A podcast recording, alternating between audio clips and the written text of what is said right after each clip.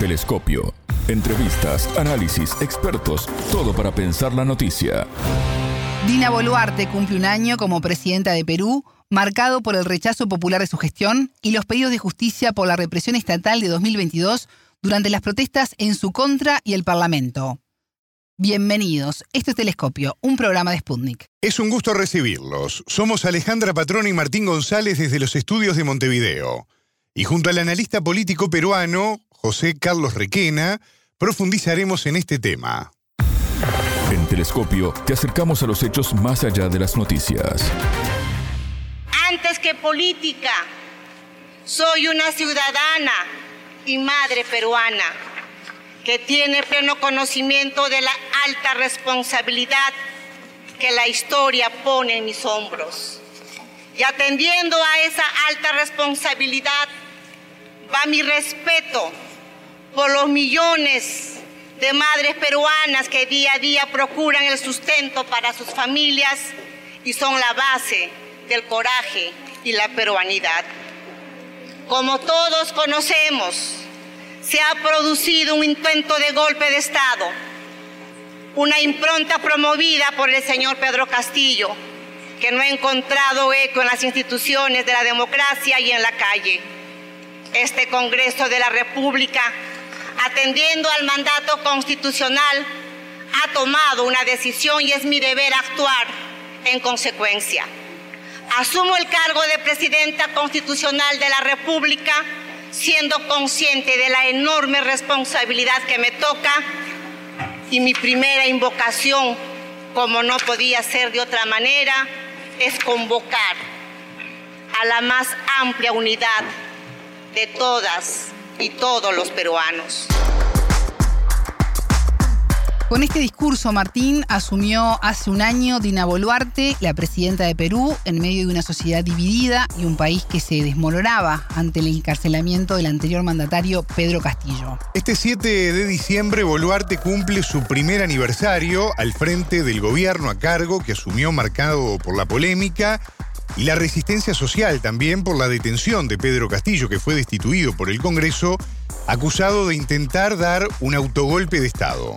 En los 12 últimos meses su gobierno enfrenta acusaciones sobre la responsabilidad de la muerte de 48 civiles, entre ellos menores de edad, durante las protestas de 2022 contra su mandato y el Parlamento, el aumento de la inseguridad y la recesión económica, entre otras cuestiones. Las encuestas marcan, Alejandra, un rechazo a su gestión del 84%. Altísimo. Muy alto. Y el papel que juega su hermano, Nicanor Boluarte, señalado por varios sectores como un consejero en las sombras de la presidenta, impactó de manera negativa en la imagen de la mandataria. Para profundizar en este tema ya tenemos en línea desde Perú al analista político José Carlos Requena. El entrevistado. José Carlos, ¿cómo estás? Bienvenido a Telescopio, qué gusto recibirte. ¿Qué tal Alejandra? ¿Cómo estás? Qué gusto. Muy bien, muchísimas gracias. Eh, la presidenta de Perú, Dina Boluarte, cumple este 7 de diciembre su primer aniversario al frente de Perú, un cargo que asumió en medio de la polémica y la resistencia social por la detención del entonces presidente Pedro Castillo, destituido por el Congreso, acusado de intentar dar un golpe de Estado. José Carlos, ¿qué lecturas es de lo que han sido, lo que han significado estos últimos 12 meses en Perú y que marcan además el mandato de Boluarte?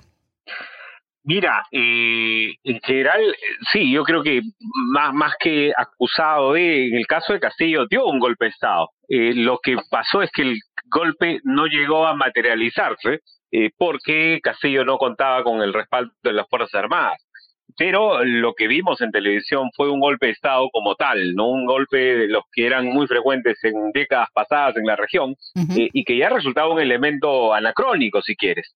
En general creo que las protestas que enfrentó Boluarte eh, tuvieron que ver más con el error en leer hacia dónde debía eh, conducir su mandato que con la defensa de Castillo como tal. Es cierto que en las eh, en las protestas un sector de la población, Castillo tenía entre el 30 y el 40% del respaldo, que en los casos, sobre todo en las zonas rurales, superaba la mitad de la población pero en general creo que la demanda era más consensual, por lo menos el, aspecto más consensual de la demanda era guiar el país hacia una eh, transición que cara adelante de comicios. Boluarte eh, no fue algo que, hiciera, de hecho, su primera aparición en el Congreso dijo que juramentaba para completar el mandato hasta el año 2026. Sí. Eh, al día siguiente cambió de opinión, al otro día otra opinión. En cualquier caso, creo que no tuvo la sensibilidad de poder guiar el país hacia eso y bueno, hemos tenido este año con muchas protestas al inicio, con la cosa ya controlada, pero en general sí con muchos pendientes, ¿no? Sí con muchas, con muchas cosas eh, y con un manejo poco prolijo de, los asuntos públicos en general, que eh, creo que le pasan factura por el respaldo que tienen las, las encuestas que se hacen periódicamente. Mencionabas que el año había comenzado con, con protestas. Eh, el gobierno de Boluarte aprobó hace muy poquito un decreto que va a permitir elevar las penas de cárcel por bloqueo de carreteras y disturbios en una previsión de lo que puede ocurrir este 7 de diciembre. ¿Cómo cayó esta decisión en la ciudadanía en un continente además que suma casos de gobiernos que penan a quienes protestan? Eh, pues yo te diré que en general están pasando tantas cosas en el país eh, y una constante es una, si quieres, una pérdida de capacidad de indignación, ¿no? Yo creo que en general como que la, como que lo que reina es la apatía, creo que esa apatía tiene que ver con, con el desgaste de estos recursos, pero que, que ya si tú me preguntas, la verdad, se aprobó eso y, y, no es que haya habido una, una reacción de resistencia por parte de la ciudadanía. De hecho, la preocupación principal en días, en días y meses recientes tiene que ver con la inseguridad.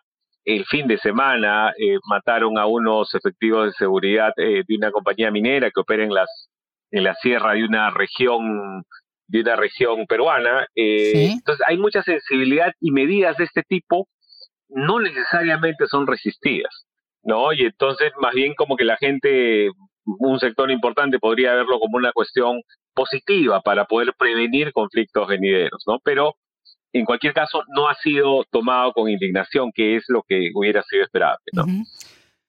José Carlos, las últimas encuestas dan a Boluarte una aprobación de su gestión bastante baja, algunas están en el entorno del 9%. ¿Qué es lo que más se le cuestiona a la mandataria? Mira, en general, eh, el modo como empezó, yo creo que ahí, digamos, hay un pecado original, si quieres, y este pacto tácito de sobrevivencia con el Congreso, creo que también le suma algunos pasivos más, eh, y en general creo que la falta de una gestión adecuada de los asuntos públicos, eh, que lo que genera es mucha impaciencia. ¿no? Eh, te hablaba del problema de seguridad, en el tema económico hay un estancamiento de la actividad económica, hay proyecciones muy optimistas por parte del Ministerio de Economía y Finanzas, pero el, el crecimiento este año va a ser negativo o cercano a cero. Eh, el próximo año la cosa no viene tan, tan promisoria.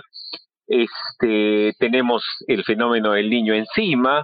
Eh, y entonces creo que muchas cosas, además del, digamos, del, factor simbólico y, y, el hecho de los pasivos que arrastra, incluyendo las decenas de fallecidos en protestas, además de eso, creo que hay una falta de gestión que muestre resultados, ¿no? El delivery está, está pendiente, ¿no? No hay no hay una medida que, que se pueda identificar como algún aporte de esta gestión y tampoco hay una sensación de urgencia. No, no hay una, no hay algo que, que, por ejemplo, se haga frente a la, al estancamiento económico. ¿no? Entonces yo creo que esos factores, el, el, simbólico o el político de no haber sabido guiar su gobierno hacia una transición, eh, los fallecidos en protestas que son una cosa que inevitablemente se le va a enrostrar al gobierno, a pesar de que algunos funcionarios digan que, bueno, que la cosa se investigue y a pesar de que el caso efectivamente está investigando, pero lo concreto es que eh, en, este año han muerto decenas de compatriotas en protestas, lo cual es algo eh, censurable, sin duda. Y finalmente, la, ausencia de resultados, ¿no? Una de las principales críticas a Boluarte, recién decías, es el modo como empezó, ¿no? Hablabas de los fallecidos, estaba repasando datos de la Defensoría del Pueblo que señalan más de 900 personas eh, heridas durante la represión policial y militar en las propuestas de 2022, que pedían además la liberación de Pedro Castillo, elecciones anticipadas que finalmente no se dieron y una asamblea constituyente. 42 de ellas sufrieron lesiones permanentes. Em, ¿Han habido avances en torno a la determinación de responsabilidades en estas acciones o todavía es muy pronto? Eh, bueno, estos procesos lamentablemente toman tiempo y yo no he sabido de avances y hay que además contextualizar porque sí es algo importante, ¿no? Estas protestas en determinado momento tuvieron que abarcar o, o más bien tuvieron como objetivo de alguna manera paralizar el país, es decir, el, el objetivo de algunos de algunos de estos grupos, sobre todo en regiones, era eh, aislar a sus respectivas regiones del resto del país. De hecho, el objetivo terminaba siendo la toma de aeropuertos, por ejemplo. No estamos hablando de gente que, que, que, que se manifestaba solamente en, en, las calles de la ciudad y que, y que manifestaba su descontento con algo, sino habían estas cosas que ahí es que lamentablemente entran, digamos, si antes se tenía solo la policía, pues de pronto entran también las Fuerzas Armadas, ¿no? Y entonces ya la situación se vuelve mucho más caótica, porque no es que las Fuerzas Armadas tengan la capacitación para, para sofocar conflictos sociales, ellos tienen, están formados para ir a la guerra.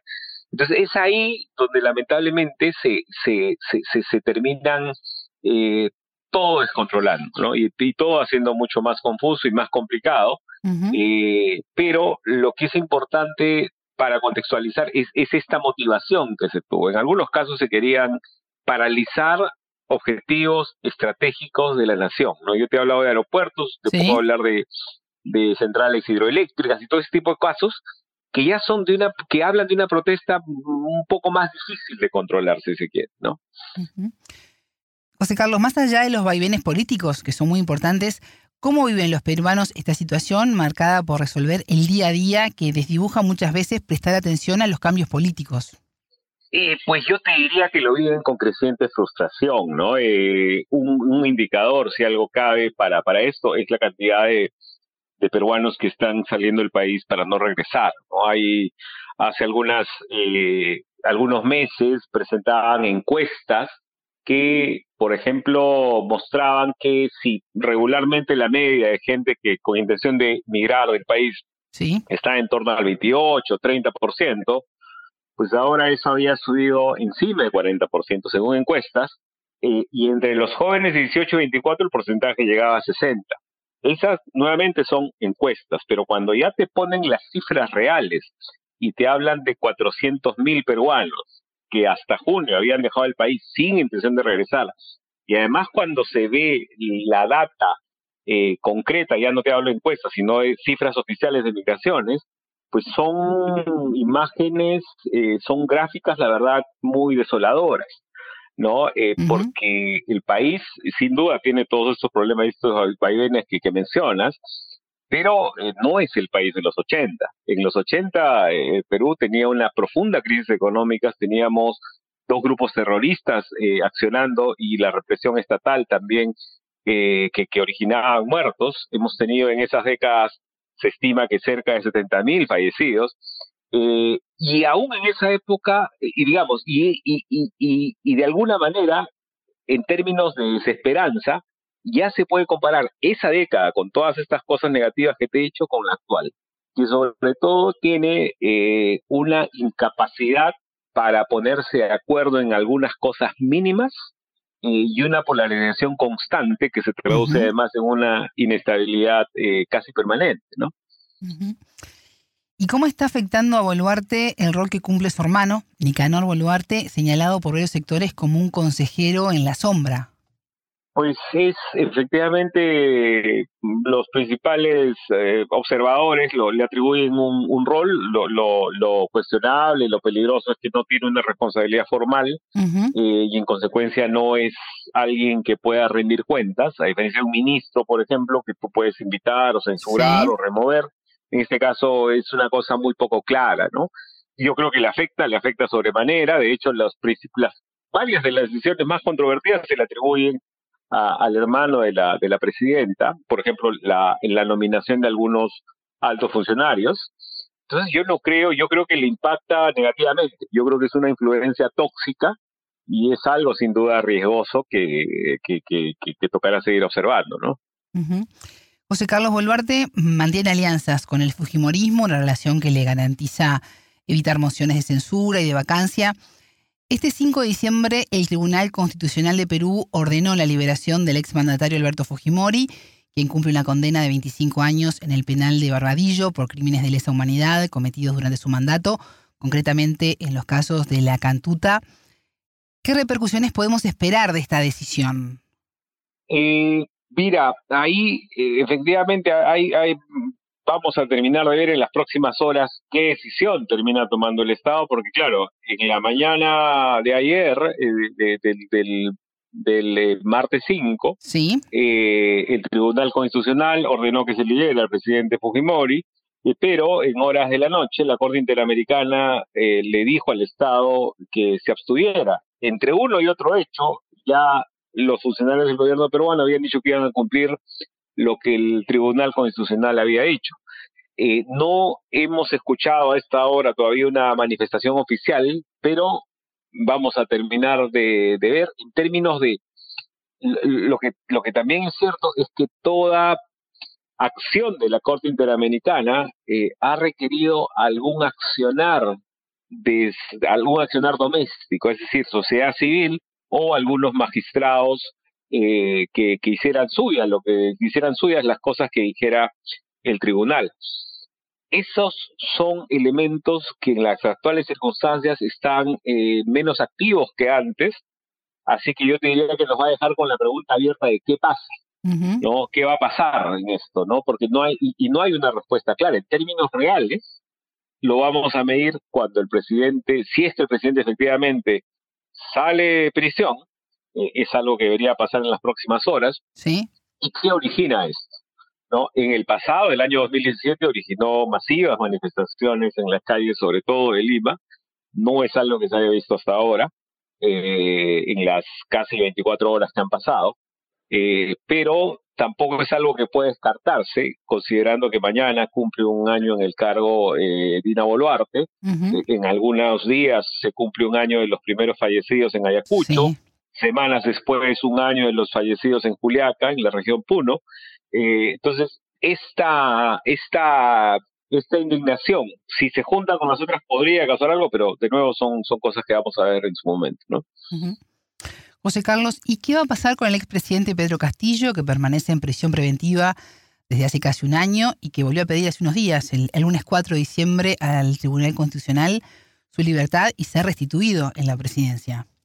En términos de, libertad, pues eso sí tendrá que verse. Lamentablemente ha habido en, Perú muchas mucho abuso de esta figura de, detenciones preventivas sin una sin una eh, sentencia final.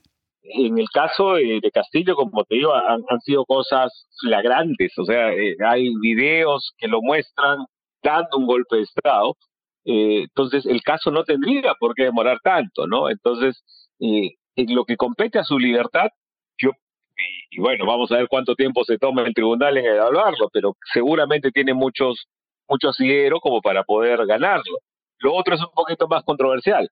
Eh, y es aún más difícil ser restituido por una cuestión, digamos, si quieres, actual.